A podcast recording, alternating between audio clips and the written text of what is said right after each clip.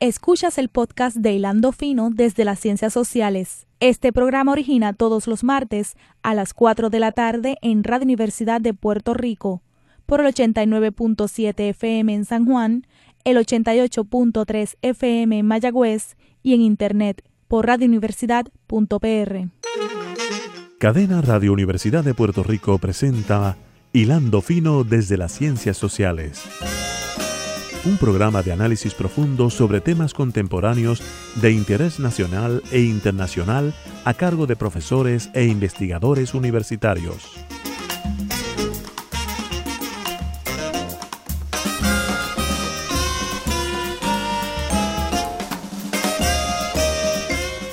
Muy buenas tardes amigas y amigas de Hilando Fino desde las Ciencias Sociales. Le habla el profesor Javier Colón Morera del Departamento de Ciencias Políticas de la Universidad de Puerto Rico y hoy tenemos eh, dos invitados eh, que nos van a, van a colaborar con nosotros en hacer un programa muy especial. Está con nosotros eh, Francisco Ortiz Santini, el doctor Francisco Ortiz Santini, abogado, profesor universitario, investigador de la historia puertorriqueña y obtuvo un grado del Centro de Estudios Puertorriqueños y de el Caribe, el centro que algunos conocen como el centro de don Ricardo Alegría.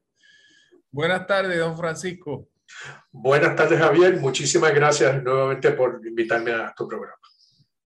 Y tenemos con nosotros también a Natasha Ramos Ayala. Natasha es estudiante de Derecho, ya está en su tercer año, en su último semestre, eh, y es una estudiante que nos ha estado eh, colaborando, investigando con nosotros eh, como parte de un proyecto que eh, hemos desarrollado en la Universidad de Puerto Rico con el apoyo, gracias al apoyo del Decanato de Asuntos Graduados de Investigación, sobre las implicaciones de los 100 años de este caso que, eh, del cual hemos hablado antes en este programa de Hilando Fino desde las Ciencias Sociales, que es el caso de Puerto Rico versus Balzac. Y de hecho, eh, a finales de este año va a salir un número especial de la revista jurídica de la Universidad de Puerto Rico sobre el caso eh, de Balzac y uno de los artículos precisamente es del doctor Francisco Ortiz Santini. Así que eh, estamos muy agradecidos a, a, ambos que estén aquí con nosotros. Aunque hemos hecho otros programas del, del caso de Puerto Rico versus Balzac, hoy queremos hacer algo un poco distinto. Queremos aprovechar eh, la rica evidencia documental que pudo eh, encontrar el doctor Francisco Ortiz Santini cuando hizo su estudio doctoral sobre este asunto, motivado por el legendario Juan Manuel García Pasalacua. Eh, y, y vamos entonces a, a, pasar. Eh, este es el libro que acaba de, bueno, acaba no, produjo el doctor eh, Francisco Ortiz Santini en el, en el 2021, ¿verdad, Francisco? En el 2020, en el corazón de la pandemia. Muy bien, muy bien. Este, y ahí aparece pues la figura de Balzac, la figura también de eh, el Westaft, eh, ¿Quién más está en esa, en esa figura inicial? Este, bueno, tenemos a nuestra izquierda una imagen de Santiago Iglesias Pantín, probablemente el líder sindical más importante de la historia de Puerto Rico. Y el, en el lado contrario a Samuel Gompers, que es el equivalente en términos de los Estados Unidos, el líder principal de la American Federation of Labor. Continuamos. Esta es una foto de eh, Jesús María Balzac este, y eh, junto a la foto de Balzac está un libro que él escribió que se llama Unión y Fuerza y que está disponible como libro raro en la colección puertorriqueña. Háblanos un poco de, de, de Balzac, este, eh, que este, ¿verdad? En cierto modo, no hubiera habido Puerto Rico versus Balzac sin Balzac, que realmente un protagonista esencial de esta historia. Pues eh, de lo que se sabe de don Jesús María Balzac y Balzac, porque el segundo apellido también era Balzac, es que su familia pues era oriunda de Mayagüez. Eh, él se cría en Mayagüez, se desarrolla allí, eh, se vincula desde tempranas épocas de su existencia con el movimiento sindical.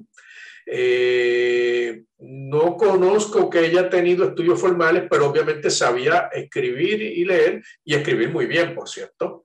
Eh, y él se dedicó al oficio de la tipografía, que es la preparación de lo que se utiliza para la impresión, ¿no? ¿no? las herramientas para imprimir periódicos, porque obviamente lo que estamos hablando es Puerto Rico de finales del siglo XIX, principios del XX, cuando realmente eh, los fuentes informativas eran periódicos, era todo lo escrito, no había, no había las redes sociales que conocemos hoy en día.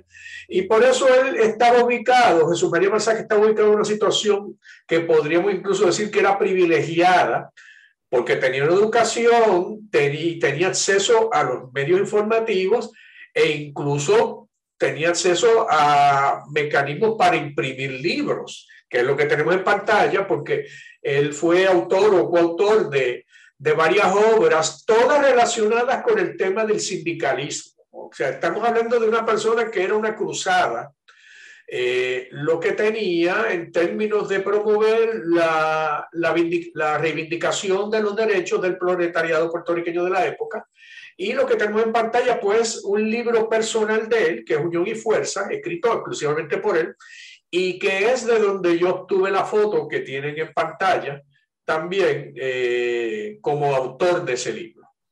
Muy bien. Eh, como dato curioso, este, este libro se encuentra en la colección eh, de libros raros de la universidad, ¿verdad? Correcto, si no me equivoco, hay dos ejemplares de ese libro y de otro en que Balzac fue autor o coautor. Sí, es donde se localiza.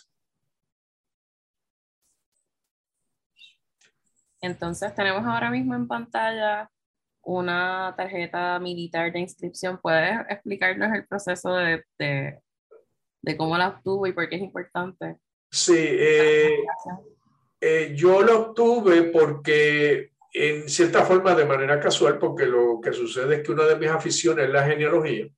Y entonces, pues yo estoy familiarizado con, con eh, sitios en Internet donde se localizan, que son depósitos de material de esta índole y por casualidad pues me encontré esta tarjeta de inscripción y hace sentido que estuviera en ese depósito porque entre otras cosas provee datos de la persona incluyendo dónde nació, dónde vive, eh, fecha de nacimiento, eh, incluso la edad, que en ese momento Balzac tenía 42 años, y es una tarjeta de inscripción para el servicio militar porque como sabemos, eh, ya pues los puertorriqueños se les había impuesto la ciudadanía estadounidense y por lo tanto eran, estaban expuestos a participar en las guerras como parte del ejército de los Estados Unidos.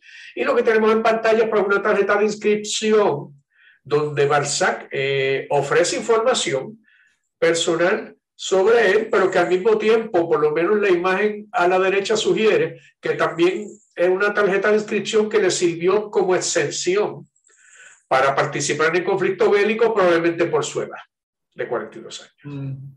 Ahora, habría que aclarar, ¿verdad, Francisco? Entiendo que eh, el investigador Frankie Rivera ha, ha hecho énfasis que aunque ¿verdad? no estaba totalmente desvinculado el tema de la ciudadanía de la inscripción militar, en realidad podía haber inscripción militar antes de la ciudadanía americana. Es decir, no era, no, era un requisito como tal la ciudadanía para servir en las Fuerzas Armadas, pero ciertamente eh, es interesante que aunque él ya no tenía la edad para servir, pues eh, tuvo que hacer su tarjeta de, de inscripción militar. Correcto. Y aquí estamos entonces eh, eh, una presentación del periódico Unión Obrera, que es un periódico importante de la época. Háblanos un poco, eh, el, el, el, Balzac se trata, para los amigos que, que, que, hayan, que no hayan eh, estado familiarizados con otros programas que hemos hecho sobre el tema, Balzac se trata de unas declaraciones escritas que vamos a ver ahora, más adelante, que hace este líder sindical contra el gobernador Jaeger. Y son unas declaraciones sumamente fuertes. Vamos a, vamos a mirarla eh, a continuación y eso da base a que le radiquen unos casos, un caso por libelo. Como esa acusación se produce después de la, de la ley Jones, que, que naturaliza colectivamente a los puertorriqueños como ciudadanos de Estados Unidos, entonces él va a alegar que él ya está en un territorio incorporado que va camino a ser Estado de Estados Unidos y que ya le aplican todas las eh, los, las secciones, todos los derechos de la Constitución eh, de Estados Unidos, incluyendo un juicio por jurado. Y eso es lo que finalmente va a ser la controversia que va a llegar ante el Tribunal Supremo. Pero él estaba muy activo en el sindicalismo y, produjo una cantidad enorme de artículos y de, y de actividad periodística sobre todo, me corriges tú, Francisco, en el pueblo de Arecibo, donde era muy, muy fuerte eh, la labor del Partido Socialista, al punto de que llegó a ganar una alcaldía eh, para esta época. Y parte de, lo, de la virulencia, de los ataques tan fuertes que está haciendo Balzac contra el gobernador Jaeger, tiene que ver con que se anuló ese resultado electoral que le hubiera dado la alcaldía al Partido Socialista. Eso es así. Eh, de hecho, cuando Unión Obrera junto con Justicia eh, eran probablemente los medios informativos más representativos del, del sector sindical de la época. Eh, y Balzac cuando escribe los artículos, él tiene su propio periódico que se llamaba El Baluarte, pero desafortunadamente no está disponible. Yo nunca pude conseguir un número del, del, periódico afortunadamente, eh, por lo menos desde el punto de vista histórico, ¿no? Pues eh, la fiscalía, cuando presenta cargos contra Jesús María Balzac, transcribe el contenido de, los, de las notas editoriales que bajo el seudónimo El Caballero Andante había suscrito Balzac y es por esa vía, por la vía de los mecanismos de los documentos legales, que podemos conocer el contenido de lo que Balzac dijo. Es interesante eso que plantea porque un poco ha, ocurrido algo parecido con las llamadas carpetas de subversivos, que en muchos casos eh, tienen tanta información sobre actividades de la época, recortes de periódicos, discursos, etcétera, que bien utilizados sirven también para reconstruir partes de la, de la historia política de Puerto Rico. Correcto, correcto. Entonces aquí tenemos eh, eh, en pantalla gráfico y unión obrera. Sí. ¿Qué, ¿Qué, es gráfico? O sea, ¿a qué se refiere el gráfico? ¿A una, a una sección del periódico?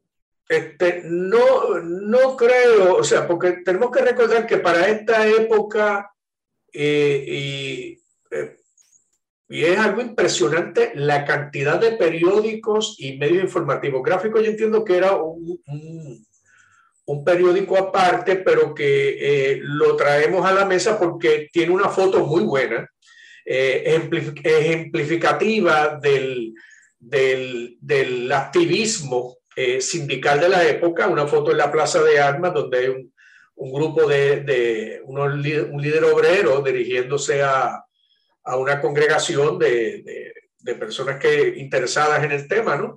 Y por eso es que lo trajimos, porque, porque si, si nos fijamos, por ejemplo, Unión Obrera y otros periódicos de la época, las fotos son escasísimas, por no decir inexistentes. Obviamente no era el tipo de tecnología que se usaba en la época o era algo muy costoso, especialmente para, un, para un periódico obrero. O sea, con escasos recursos económicos. Y por eso, pues dependemos de otros medios informativos que sí publicaban fotos de la época como gráfico. Pero habla, habla, de una, habla de una masividad de la actividad obrera en este momento. Sí, definitivamente. Eh, aquí tenemos entonces la, acusación, ¿verdad? Que, y las expresiones que hizo este, eh, Balzac contra, contra el gobernador Jaeger, que dieron base a, la acusación. No sé si Natasha quiere leerla. Eh, el escrito es bastante largo, pero creo que el inicio es, es sumamente impactante, que es, la, que es la imagen, el extracto que tenemos en pantalla, que dice, como un aborto del Averno arrojada por las olas igneas de la injuria, llegó a nuestras playas este prototipo de la ignominia, encarnación diabólica del despotismo. Por largos años ha sido nuestro gobernador y durante esos años nuestro tirano. Y por ahí también sigue, está toda la transcripción Expresiones, muy fuertes, Francisco. Sí, y, muy fuertes y que al mismo tiempo eh, es un indicio del nivel de educación del que escribe, porque, porque demuestra un dominio del lenguaje, del vocabulario, y también menciona figuras históricas tanto contemporáneas como pasadas. Por ejemplo, de la Revolución Francesa. O sea que aunque no tenemos constancia de eh, la carrera educativa de Balzac, esto es un indicio de que sí tuvo una educación y una educación este, privilegiada para la época. Sí, sí, sí, tiene que haber tenido un nivel de haber sido un autodidacta tremendo también. Este, sí. Eh, no, yo nunca había leído algo parecido a esto, como un aborto del Averno arrojada por las olas ígneas de la injuria. Llegó a nuestra playa este prototipo de la ignominia encarnación diabólica del despotismo. O sea, eh, eh, yo nunca había leído una cosa así en mi vida. Este, Obviamente enfurecieron grandemente a las autoridades y esto entonces va a provocar va a provocar el, el juicio que tú este, relatas muy bien en, en, el libro, en donde pues, prácticamente Balzac acusaba de asesino, acusaba de, de, de déspota, de, eh, y pues tuvieron que presentar una serie de evidencia en adición al, al texto en sí mismo, eh, que entonces terminó en la declaración de culpabilidad de de este Balzac. Pero entonces Balzac, en medio de este proceso, va a levantar un poco tardíamente, pero lo levantó, que él tenía un derecho a juicio por jurado y eso entonces va a ser fundamental para que ese tema pueda entonces subir a instancias superiores eh, y que va a llevar eventualmente a una decisión de, del Tribunal Supremo de Estados Unidos. Correcto. Este, ahí, ahí vale la pena también indicar que eh, todo esto estaba bien pensado, ¿no? Porque, por ejemplo, la decisión de Rasmussen versus United States de 1905, que es la que reconoce a Alaska como un territorio incorporado, fue una reclamación de un derecho a juicio por jurado. O sea que no, aquí no estaban reinventando, no, no, estaban, no iban a reinventar la rueda. Era sencillamente seguir la misma táctica que había sido, había probado ser exitosa en el caso de Alaska. Déjame, déjame explicar eso, ¿verdad? Para beneficio de los oyentes. Seguro. Que, que se podía entender, se podía entender, es decir, no era, era en cierto modo lógico pensar para alguna gente que había estado siguiendo estos desarrollos constitucionales no era irrazonable pensar que la ciudadanía americana eh, constituía un paso dirigido a la incorporación, porque ese había sido el efecto que había tenido eh, con Alaska y en cierto modo creo que se puede argumentar lo mismo en relación a Hawái, que la mm. población blanca de Hawái es, declarada ciudadanos americanos temprano, en 1900, si no recuerdo mal.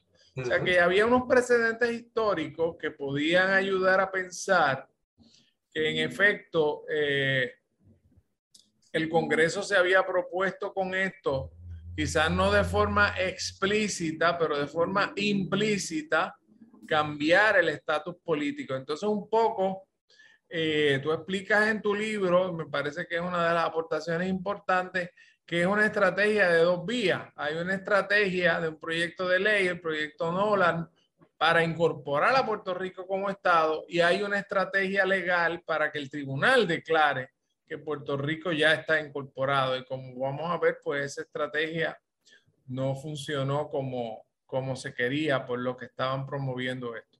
Entonces aquí tenemos otra, otra nota de prensa eh, de, la, de Unión Obrera. Correcto. Esta nota es más específica porque habla sobre los finos del caso. Eh, correcto, y desde mi punto de vista es probablemente el, la publicación más importante, o sea, por lo menos yo lo, lo considero así porque es indicativa de que había una intención incluso desde antes de que procesaran a Balzac, de que este caso se iba a utilizar para definir, lo, como lo decía en la época, los derechos del productor puertorriqueño, o sea, que utilizaban un lenguaje, o sea, no era explícito, no, era, ellos no decían vamos a conseguir la incorporación, no, no, no.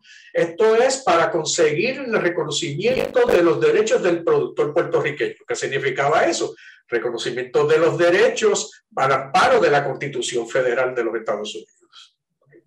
Francisco, eh, háblame, eh, quizás debía hacer esto más temprano en el programa, pero, pero, pero háblame un poco de ¿Qué fuentes documentales te fueron más útiles para conseguir esta documentación?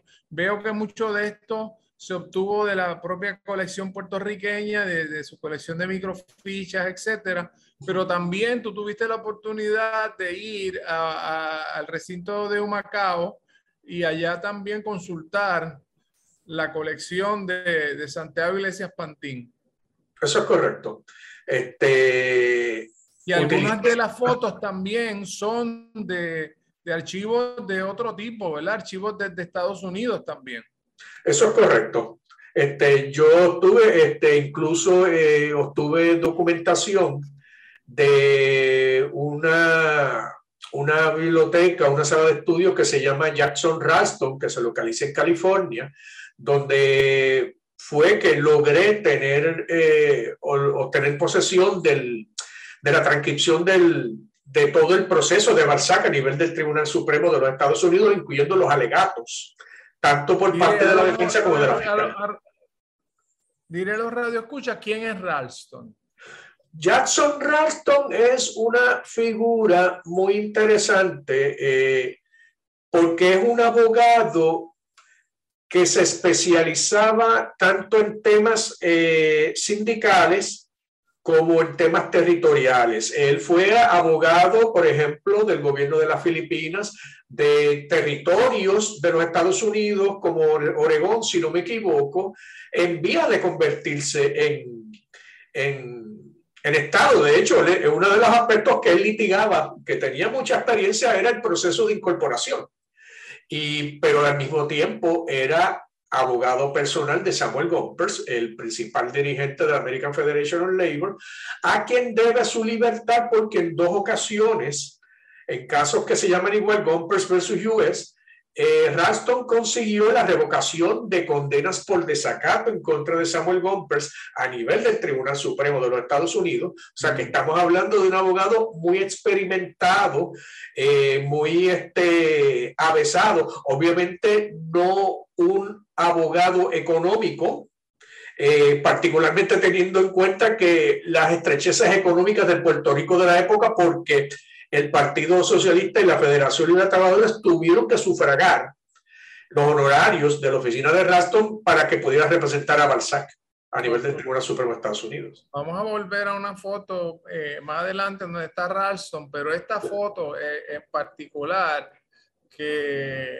tenemos en pantalla eh, es, una, es una foto extraordinariamente importante. Este, si nos describes un poco quiénes están, quiénes están ahí. Sí, eh, básicamente de lo que estamos hablando en pantalla es la cabeza o el liderato tanto de la Federación Libre de Trabajadores como del Partido Socialista de la época, empezando por eh, Luisa Capetillo, una figura muy conocida, poco estudiada, entiendo yo, que merece todavía mayor investigación, eh, el señor James Derrivel Prey, y entonces en el medio de la foto Jesús María Basac, que en esos momentos era un reo de delito, porque se le había encontrado culpable y estaba siendo apelado su caso a nivel del Tribunal Supremo de los Estados Unidos. Y esa condición de reo de delito no impide que forme, que aparezca prominentemente como parte del liderato. Luego tenemos un representante de una Unión Obrera de los Estados Unidos, International Longshoremen. Luego tenemos a Santiago Iglesias Pantín, propiamente. Y después de él a Rafael Alonso Torres, que probablemente era la mano derecha de Iglesias Pantín en términos de que era quien corría día a día eh, el proceso interno de la Federación Libre de Trabajadores y finalmente Miguel Bernal Silva, eh, otro joven líder obrero de la época. Eh, y eso entonces lo obtuviste del Centro de Documentación Obrera Santiago Grecia Plantín en, en Humacao. Eso, eso es correcto. Una fuente valiosísima eh, poco utilizada, no sé si está obviamente disponible en esta época de estrechez en que vivimos, pero que tiene un caudal enorme de información y documentación para cualquier investigador de la época. Muy bien. Y sobre los líderes obreros que, está, que están en la foto, eh, ¿qué nos puede contar sobre, sobre ellos que, que usted entienda que, que sea importante el contexto en ese momento de la época, que, que, no, que ahora, ahora mismo vemos que no estamos tan al tanto de, de, lo que estaba pasando y que fueron los líderes obreros que, que indudablemente tuvieron repercusiones esto en nuestra sociedad. Pues mira, algo que yo les puedo decir sin la menor duda es que cada una de esas personas que ustedes ven en pantalla, eh, quizás con la excepción del líder este, de la Longshoremen, fueron personas que o fueron encarceladas, o fueron procesadas, o fueron amenazadas de muerte. Eh, eh, Lisa, Lisa, Capetillo, pues, fue, llegó a ser encarcelada por su activismo sindical. Eh, Balzac ya sabemos que fue procesado. A Santiago Iglesias Pantín lo amenazaron de muerte en varias ocasiones con pegarle tiro este, de mensajes enviados por parte de propietarios de centrales azucareras este, de la época y cada una de esas personas, porque cuando uno analiza la información, sea, el Santiago Iglesias era receptor a través del telégrafo de múltiples mensajes que le informaban cómo estaban corriendo los distintos conflictos y paros laborales en el Puerto Rico de la época, incluso hubo ocasiones eh, en que el sistema de telégrafo se negó a transmitir mensajes entre líderes obreros porque habían instrucciones de que por el contenido no se iba a transmitir. O sea, que estamos hablando de unos, unas personas que estaban en una época muy difícil, eh, violenta, tanto en términos físicos como simbólicos, y que tenían una misión por lo menos desde mi punto de vista, ¿no? De luchar por los derechos del proletariado puertorriqueño, pero al mismo tiempo veían en el proceso de la incorporación de Puerto Rico como una forma de avanzar esos procesos y esos derechos del proletariado de la época. estas son las personas que tengo. Llama mucho la atención la presencia de Luisa Capetillo, ¿verdad? Este, eh, Siendo la única la única mujer confirmando, ¿verdad?, que era una adelantada eh, en la historia de Puerto Rico en cuanto a, a, ese rol tan protagónico que va a ejercer eh, como líder obrera en un momento en donde eso no era para nada común que, que, las mujeres asumieran un rol eh, protagónico en este, en este tipo de, de esfuerzo. Una, una foto verdaderamente eh, interesantísima. Tenemos que hacer una pausa aquí en Hilando Fino y eh, regresamos de inmediato con el doctor Francisco Ortiz Santini, quien nos está hablando y está compartiendo con nosotros alguna de la evidencia documental que recopiló en el proceso de estudiar este famoso caso de, de Puerto Rico versus Balzac de 1922, que cumple ahora el 10 de abril de este año 100 años de haber sido aprobado por el Tribunal Supremo en una decisión unánime firmada por el juez Taft, quien había sido antes presidente de Estados Unidos.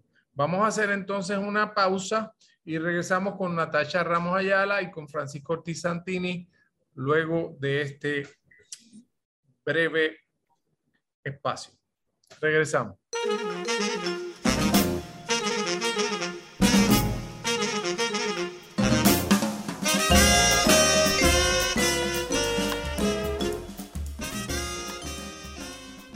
Regresamos amigos a Hilando Fino desde las ciencias sociales. Estamos hoy con el doctor Francisco Ortiz Santini, quien es profesor de nuestra Universidad de Puerto Rico en la, en la Escuela de Comunicación y con la estudiante Natasha Ramos Ayala de la Escuela de Derecho, quien eh, es también investigadora en este proyecto sobre los 100 años de Balzac versus Puerto Rico que hemos estado desarrollando desde el Departamento de Ciencias Políticas de la Universidad de Puerto Rico con apoyo de, la Escuela de Derecho con eh, el respaldo de la, de la revista jurídica, quien va a lanzar la revista un número especial eh, sobre la ciudadanía de Estados Unidos y sus implicaciones eh, más tarde este año. Y estábamos conversando sobre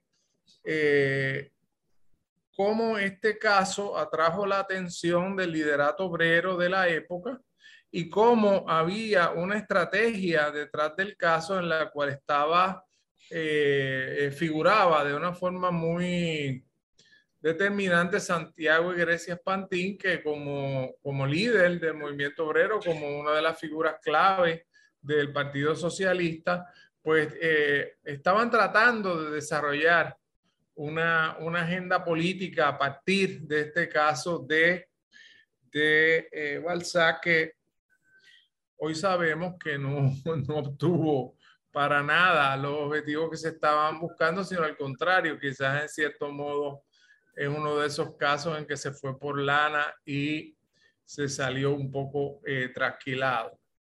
Eh, no sé si tienes algo más que comentar sobre esos líderes que están ahí presentes. Eh, eh, no, yo creo, yo creo que básicamente sí me gustaría puntualizar algo.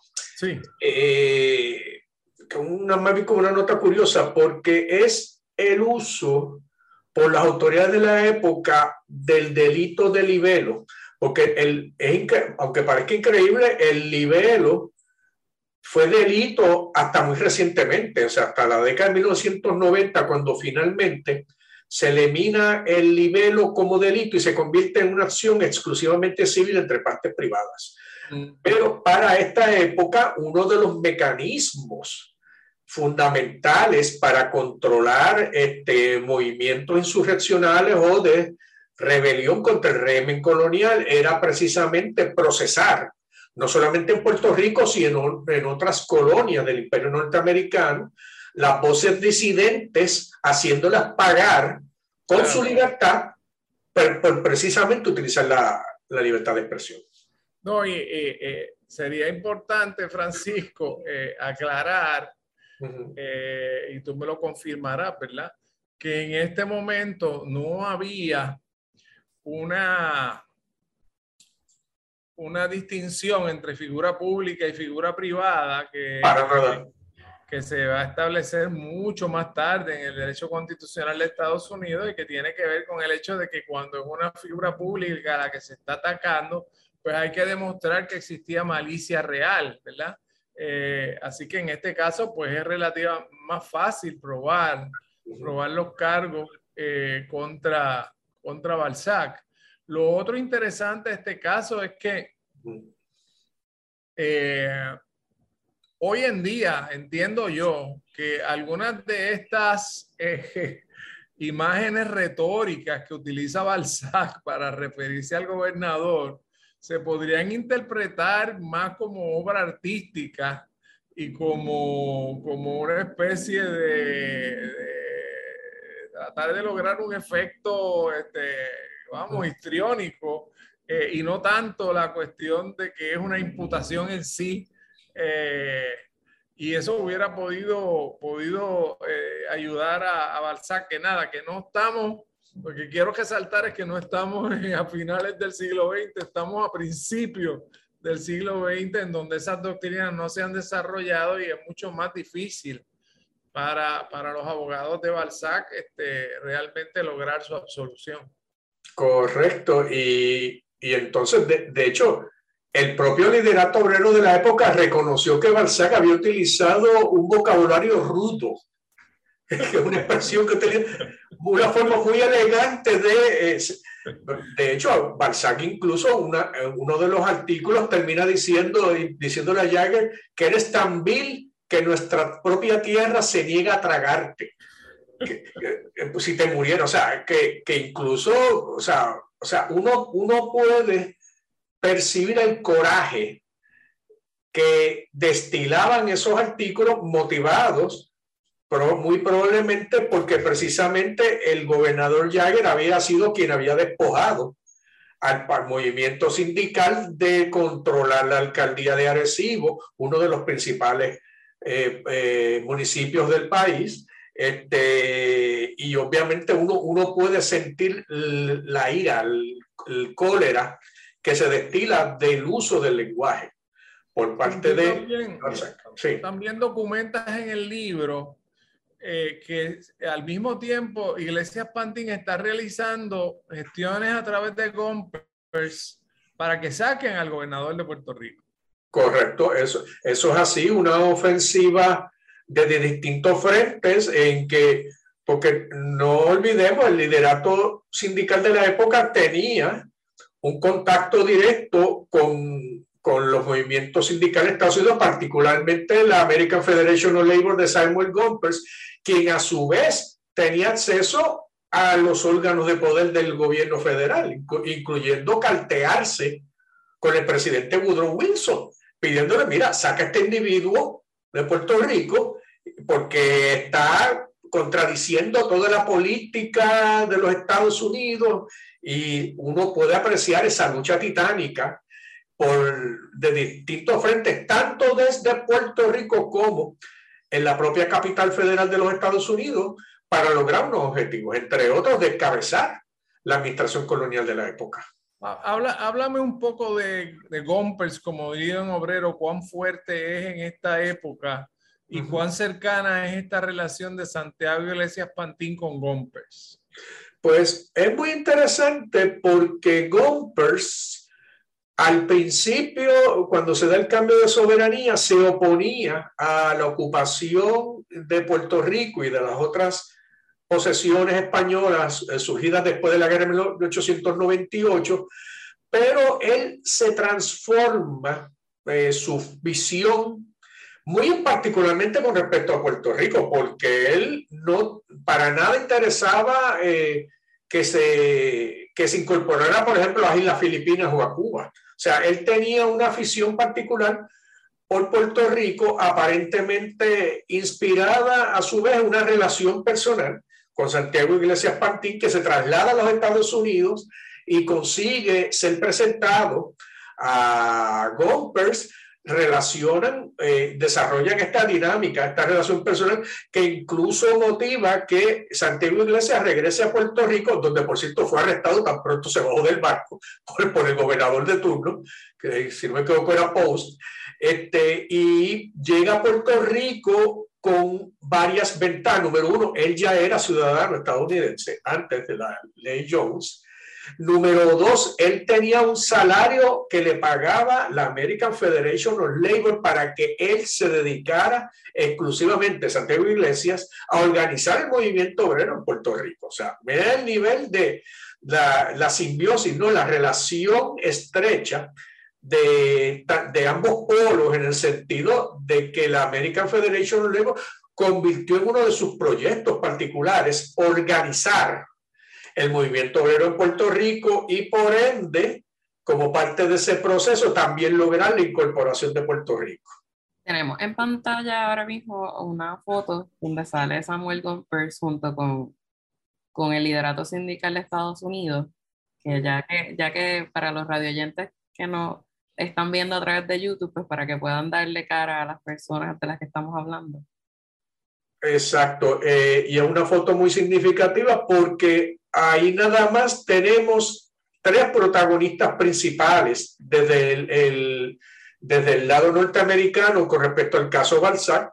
porque tenemos al representante John Nolan, republicano de California, y es, y es significativo también en el sentido de que demuestra cómo el movimiento sindical de la época de Gompers tenía relaciones con ambos partidos nacionales, o sea, este, y canales abiertos de comunicación, y Nolan juega un papel importante, pero muy poco conocido en términos de que presentó un proyecto de incorporación a Puerto Rico que estaba corriendo al mismo tiempo que el caso de Balzac ante el Tribunal Supremo de los Estados Unidos. Una este, pregunta, ¿a ese, ese proyecto Nolan se le dio alguna consideración seria? Realmente no, eh, lo dejaron morir. No, no, tuvo, no tuvo mayor este, eh, visibilidad y sencillamente lo, lo engavetaron. Está este, en buena compañía junto a todos los demás proyectos para alterar el estatus colonial de Puerto Rico. Definitivamente. Este... un día va a haber que hacer un cementerio de esos proyectos y ponerle nombre y este... Sí, sí, sí pero, pero que como, como ya les digo, o sea, eh, y es, eso es uno de los aspectos sorpresivos de la investigación que conduje, porque eh, yo no me imaginaba que iba a tropezarme con todo este entramado eh, detrás del caso de Balzac. Claro. Y corriendo al mismo tiempo que el caso de Balzac. Este, y es lo que, le, lo que le da ese carácter fascinante a esta historia de ver cómo, cómo esta alianza entre grupos en los Estados Unidos y en Puerto Rico ligado al sindicalismo con una visión en particular, en este caso, que no la consiguieron. Estoy de acuerdo contigo. Yo, a mí me, me pareció fascinante ese vínculo que tú haces con el proyecto Nolan y el hecho de que hubiera una estrategia legislativa correlacionada con la estrategia judicial. O sea que esta, eh, en alguna esquina, se juntaron gente eh, con, con, con, mucho conocimiento de, la operación del sistema político de Estados Unidos a buscar distintas vías para tratar de llegar al resultado que, que se quería, ¿verdad? Con, de nuevo, con, con, con unos resultados bastante eh, negativos, ¿verdad? Este, prácticamente la, la, decisión de Balzac se convierte prácticamente en un boomerang que, que le rebota en la cara, creo yo, a, a los que estaban tratando de, de establecer esta iniciativa. Y ahí yo le adjudico mucha responsabilidad al juez Taft, que había sido presidente de Estados Unidos, que había estado encarando la huelga legislativa de 1909, que había dicho que los los puertorriqueños eran unos desagradecidos que en vez de celebrar las libertades que se le habían dado, estaban quejándose y creando problemas que quizás Estados Unidos había, se le había ido a la mano dándole libertades a Puerto Rico. O sea que ya tenía una historia eh, y un conocimiento muy preciso de lo que era Puerto Rico, con la dificultad adicional eh, en este caso, para los que están promoviendo el caso de Balzac, que la aspiración real de Taft en la vida no era ser presidente de Estados Unidos, era ser juez presidente del Tribunal Supremo. Eh, le ofrecen varios, varias veces ser juez del tribunal cuando está en Filipinas y dice que no, que no le interesa eso, que lo que quiere ser es juez presidente. Eh, y, y, no es hasta que lo nombran juez presidente eh, y entonces él es el que hace el diseño de lo que es el Tribunal Supremo de Estados Unidos hoy. O sea, él tenía muy claro que el Tribunal Supremo tenía una función muy importante. Bueno, vamos a seguir porque se nos va a ir el tiempo. Aquí en, Natasha nos está regañando que vayamos a otras de, la, de, la, de, la, de las informaciones este, que tenemos. Aquí tenemos el Puerto Rico Progress. Háblanos un poco de eso, Francisco es que en apoyo a lo que usted estaba hablando sobre el gobernador, eh, sobre el presidente Taft, que luego llegó a ser el eh, juez del Tribunal Supremo, pues está esta portada que precisamente es sobre el, el, la opinión de Balzac y, y, el hecho de que no somos incorporados y claramente identifican al juez Taft en esta nota periodística como la persona responsable. Correcto. Eh, lo que tenemos en pantalla. Un poco de ese, háblanos, un poco de ese Puerto Rico Progress, que, que, que, porque me llama mucho la atención un, periódico en el idioma inglés. Esta es una, una primera plana de este periódico eh, del 4 de mayo. O sea que prácticamente ya ha pasado un mes desde la decisión de Balzac. Parece que este periódico no se, no se, no se producía eh, diariamente, quizás hasta mensualmente, ¿verdad? En, esta edición de mayo es que entonces eh, producen la noticia de que Puerto Rico, eh, el, el, juez ha decidido que Puerto Rico sigue siendo un territorio no incorporado después de la ciudadanía.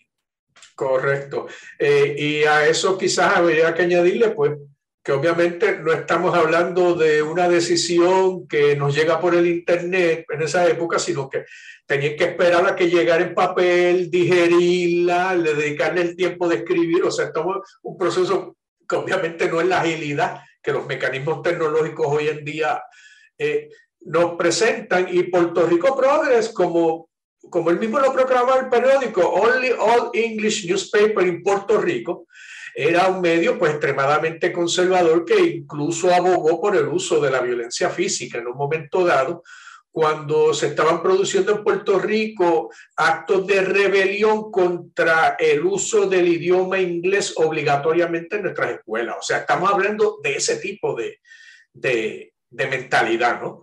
Y fue uno de los periódicos que mayor cubierta pues le dio y cubierta más detallada al caso está contrario a la prensa obrera de la época, que fue quienes último, dentro de los grupos periodísticos, fueron los que más tardíamente eh, estuvieron reportando sobre lo que había decidido el Tribunal Supremo de Estados Unidos. antes del programa, yo te pregunté y me llamó, me llamó la atención tu, tu contestación y cuando luego de leer tu libro también me, me, me quedé un poco con, con la inquietud de que parecería, eh, pero no sé si es que esto requiera mayor investigación, ¿verdad?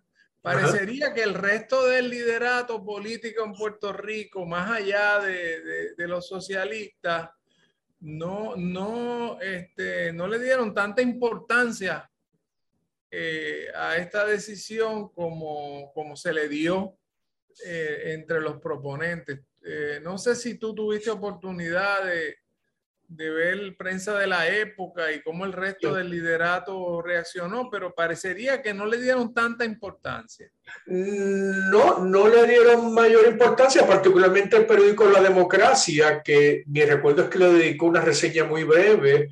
Eh, obviamente el medio informativo identificado con la Unión de Puerto Rico, que era la que eh, la que estaba beneficiándose del status quo. O sea, y como esta decisión de Balzac pues no les cambiaba el panorama, pues tampoco le dedicaron mucha, mucha atención. La correspondencia de Puerto Rico sí le dedicó algo más, pero particularmente Puerto Rico Progress, eh, que fue lo que me llamó particularmente la atención de que se esmeraron en entrar un poco más, en detallar qué era lo que había dicho el, el, Tribunal Supremo de Estados Unidos en el caso de Balzac.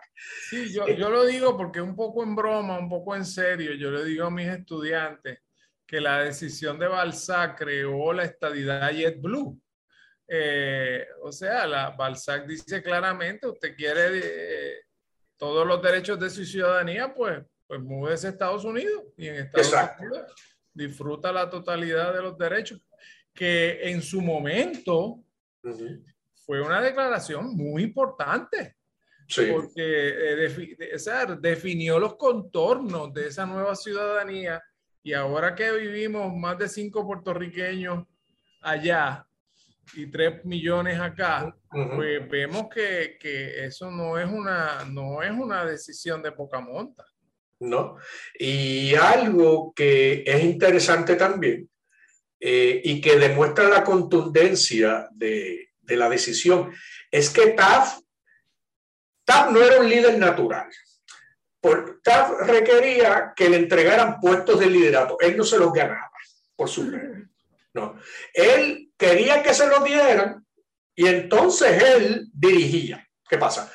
eh, eso lo vemos consistentemente, por ejemplo, cuando él pasa a las Filipinas como administrador colonial, eh, porque querían que fuera allá, él puso una condición, ah, sí, yo, pero me tienes que permitir que yo escriba las reglas de cómo va a funcionar esa comisión y yo la voy a presidir. O sea, y entonces en el Tribunal Supremo fue igual, por eso es que él quería ser juez presidente, por eso es que no fue asociado, no, no, no, presidente para controlar. ¿Qué pasa?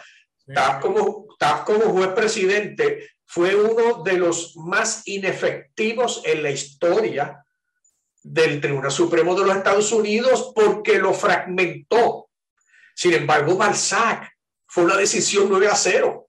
Correcto. O sea que, que aún dentro de, de los conflictos que Taft creó dentro del Tribunal Supremo, sin embargo, no tuvo problema en crear una mayoría absoluta unánime para determinar cómo se va a decidir el caso de Balzac. Sí.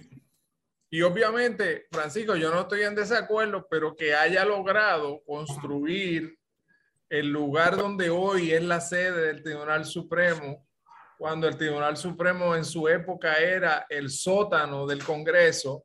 Correcto. Eso es algo que en sí mismo, pues lo coloca en una cierta en una cierta importancia histórica en la historia del tribunal por, por la importancia que tiene ese, ese simbolismo, ¿verdad?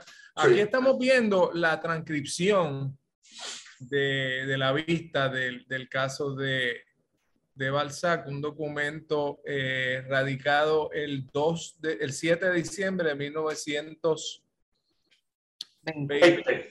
20. Y aquí pues se transcriben las vistas que ocurrieron a nivel de Puerto Rico, se traducen, o sea que constituye el récord, ¿verdad? Que, que, va, que va a tener ante sí el Tribunal Supremo para, para atender esta controversia. Y que, y que fue, y que es demostrativo a su vez de todos los obstáculos que tuvo que vencer el movimiento sindical en Puerto Rico, porque todo, todo el proceso había que traducirlo al inglés, había que pagar abogados, este, había que pagar transporte, porque no era algo que se enviaba por internet ni nada por el estilo, y sin embargo el movimiento obrero de Puerto Rico eh, contribuyó y facilitó, porque esto es un proceso extremadamente costoso. Esto no es, no es, no es algo que, que, se puede realizar con pocos recursos y sin embargo se invirtieron cuantiosos recursos de parte del movimiento obrero en Puerto Rico para, para que esto se diera ante el Tribunal Supremo de Estados Unidos. Eh, profesor, usted había hecho una anécdota sobre que el caso por poco no, no pasa del Tribunal Supremo de Puerto Rico. Eh, sí, eh, hay uno de esos misterios que todavía falta por descifrar y es que el abogado original de Balzac a nivel de los tribunales de Puerto Rico era José de Jesús Tisol, un abogado muy prominente en la época, líder obrero y al mismo tiempo senador por, el, por la Unión de Puerto Rico y fue quien representó a Balzac a nivel del Tribunal de Instancia, pero cuando llega el caso al Tribunal Supremo de los Estados Unidos, de Puerto Rico, perdón, eh, Balzac tuvo que presentar una moción juramentada para que le permitieran contratar abogado, que le diera oportunidad, porque, y él lo describe en la declaración jurada, que él eh, alquiló un carro público, desde Arecibo, llegó a buscar la oficina de, de, Jesús Tisol y no lo pude encontrar y que por lo tanto que le diera la oportunidad de contratar nueva representación. No sabemos qué ocasionó la ruptura entre Balzac y su abogado de esa época y eso motivó que eh, con cierta urgencia hubiera que contratar o traer abogados vinculados también al movimiento obrero para que presentaran el alegato a nivel del Tribunal Supremo de Puerto Rico y evitar que el caso se cayera. Porque por un tecnicismo, el caso de Balzac por poco termina en el Tribunal Supremo de Puerto Rico sin poder llegar al Tribunal Supremo de Estados Unidos. En pantalla tenemos esto, la foto de, del abogado principal de Balzac, eh, Jackson Ralston, que habíamos comentado anteriormente. Eh, ya habíamos visto las fotos de los líderes obreros. Entonces, eh, Voy a hacer una pausa eh, porque tenemos al, al, profesor fuera de... Voy a parar, el, voy a parar la, la grabación. Ok. Porque yo... Ah, Yo lo. Ay. No estoy. todavía está corriendo, todavía está corriendo. Eso, fue, eso no fue lo que paré. ya. Bueno, finalmente, eh, para, para, terminar, ¿verdad, Francisco? Porque se nos está acabando el tiempo. Eh, tú como investigador, ¿te, te sorprende que, que, Balzac todavía tenga una presencia tan fuerte en las discusiones eh, constitucionales que se están dando en Puerto Rico? A veces uno nota que Balzac no se cita directamente, a veces se cita indirectamente, pero sigue teniendo una presencia en la, en la discusión constitucional de Puerto Rico? Eh, no me sorprende y voy a explicar, voy a tratar de ser lo más brevemente, tratar de ser lo más breve posible, ¿no? No me sorprende porque lo que pasa es que Balzac y los casos insulares lo que hacen es que le dan una flexibilidad al gobierno de los Estados Unidos en términos de su política exterior. Y donde más claramente se ve eso es un caso que se llama Bomedan versus Bush, que es el caso en el que el Tribunal Supremo de los Estados Unidos entró a decidir si los enemigos combatientes presos en la cárcel de Guantánamo, la base de Guantánamo en Cuba, pues tenían derecho. Y cuando tú lees la decisión, todas las opiniones, desde la opinión del tribunal hasta de las concurrentes disidentes, todas citan a Balzac. ¿Por qué? Porque utilizan precisamente a Barça como base jurídica de que lo mismo que yo puedo hacer en Puerto Rico, lo puedo hacer en Guantánamo, porque son propiedad. Y como son propiedad, yo no tengo por qué reconocerles derechos constitucionales como si estuvieran en los Estados Unidos continentales. Así que. Pero, pero lo puedo hacer si entiendo que lo debo hacer. Exacto. Pero es exacto, pero es porque yo lo decido, no es porque tengo que reconocerlo. Así que. Bueno, pues, Francisco, lamentablemente se nos ha acabado el tiempo. Te estamos muy, muy agradecidos.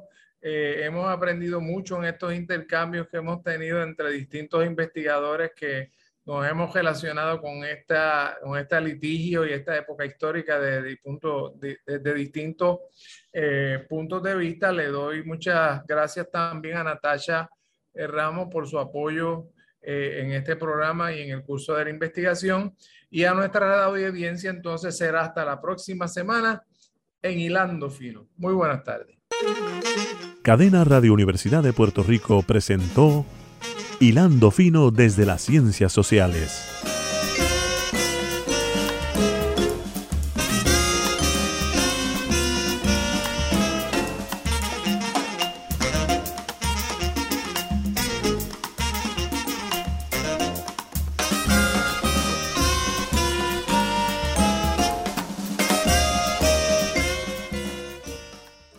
Escuchaste el podcast de Hilando Fino desde las Ciencias Sociales. Este programa origina todos los martes a las 4 de la tarde en Radio Universidad de Puerto Rico por el 89.7 FM en San Juan, el 88.3 FM en Mayagüez y en Internet por radiouniversidad.pr.